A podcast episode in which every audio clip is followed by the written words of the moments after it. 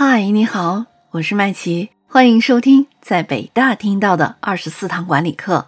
上一期和大家分享了第八堂课平衡的第二部分，把握奖与罚之间的平衡。这一期来和大家分享第三部分，用失败为成功铺路。我们说呀，人活一辈子不可能做到一帆风顺，一生当中总会遇到困难的。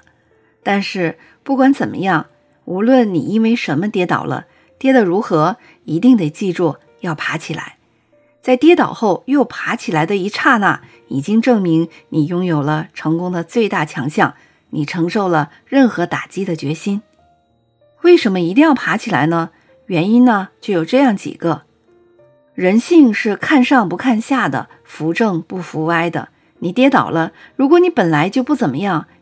那别人会因为你的跌倒而更加看清你。如果你已经有所成就了，那么你的跌倒将是许多心怀妒意的人眼中的好戏。所以，为了不让别人看清你，保住你的尊严，你一定得爬起来，不让他人看，不让他人笑看。如果你因为跌倒了、跌得重了而不想爬起来，那么不但没有人会扶你。而且你还会成为人们唾弃的对象。如果你忍受着痛苦要爬起来，迟早会得到别人的协助。如果你丧失了爬起来的意志与勇气，当然不会有人来帮助你了。因此呢，我们一定要爬起来。一个人要成就事业，他的意志是相当重要的。意志可以改变一切。跌倒之后忍痛爬起来，这是对我们自己意志的磨练。有了如钢铁一般的意志，便不会再害怕下次可能还会跌倒了。因此呢，为了你以后漫长的人生道路，你一定要爬起来。有时候人的跌倒，心理上的感受与实际感受到的伤害程度是不一样的。因此呢，我们就一定得爬起来。这样你才会知道，事实上你完全可以应付你眼前的这一次的跌倒。也就是说，知道自己的能力何在。如果自认为起不来，那岂不是浪费了大好的才能呢？总而言之啊，不管跌的是轻还是重，只要你不愿意爬起来，那你就会丧失机会，被人看不起。这是人性的现实，没有什么道理好说的。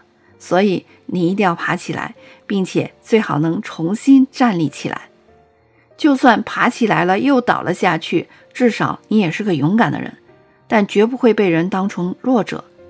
在现实生活中呢，就有不少人做过很多事，最后才找到适合他的行业。而且，只要能成功，谁还在乎你从哪里爬出来的呢？征服畏惧，战胜自卑，不能夸夸其谈。止于幻想，而必须付诸实践，见诸于行动。所以，我们说，培养建立自信最快、最有效的方法，就是去做自己害怕的事情，直到获得成功。那么，具体该怎么做呢？我们就总结了五个方面。首先，第一个方面就是要突出自己，挑前面的位子去做。在各种形式的聚会当中啊，还有各种类型的课堂上，后面的座位总是先被人坐满，大部分人都占据了后排的座位，都希望自己不会显得那么太显眼，而他们怕受人注目的原因就是缺乏信心。坐在前面能够让我们建立信心，因为敢为人先，敢上人前，敢于将自己置于众目睽睽之下的。就必须有足够的勇气和胆量，久而久之呢，这种行为就成了习惯，自卑也就在潜移默化中变成了自信。另外，如果坐在显眼的位置，就会放大自己在领导以及老师视野当中的比例，增强反复出现的频率，起到强化自己的作用。把这个呢当做一个规则试试看，从现在开始就尽量往前坐，虽然坐在前面会比较显眼。但是我们一定要记住，有关成功的一切都是非常显眼的。再来说第二个方面，就是我们要睁大眼睛正视别人。眼睛呢是心灵的窗口，我们都知道，一个人的眼神可以折射出性格，透露出情感，传递出微妙的信息。不敢正视别人，就意味着我们自卑、胆怯和恐惧。躲避别人的眼神，那么就会折射出阴暗、不坦荡的心态。正视别人，就等于告诉对方：“我是诚实的、光明正大的，我非常尊重、喜欢你。”因此呢，我们正视别人，就是一种积极心态的反应。是自信的象征，更是一种个人魅力的展示。再来说第三个方面，就是我们要昂首挺胸、快步行走。许多心理学家认为啊，人们行走的姿势、步伐与其心理状态是有一定关系的。懒散的姿势、缓慢的步伐是情绪低落的表现，是对自己、对工作以及对别人不愉快感受的反应。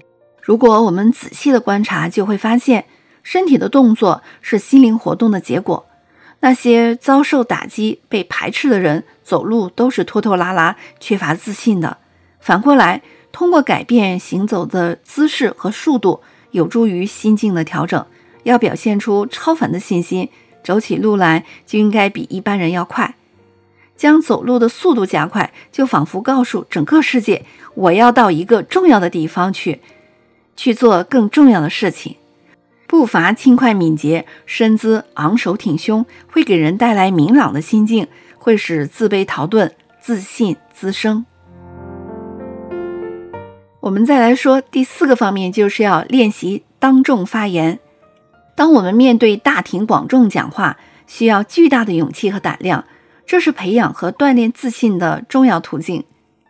在我们周围啊，有很多思路敏锐、天资颇高的人，他们却无法发挥长处参与讨论，并不是他们不想参与，而是缺乏信心。在公众场合下，沉默寡言的人都认为我的意见可能没有价值，如果说出来，别人可能会觉得很愚蠢。我最好什么也别说，而且其他人可能都比我懂得多，我并不想让他们知道我是这么的无知。从积极的角度来看，如果尽量发言，就会增加信心。不论是参加什么性质的会议，每次都应该主动发言。有许多原本，呃，说话很慢、很口吃的人，都是通过练习当众讲话而变得自信起来的。比如肖伯纳、田中角荣、德莫斯蒂尼等等。最后一个方面就是要学会微笑。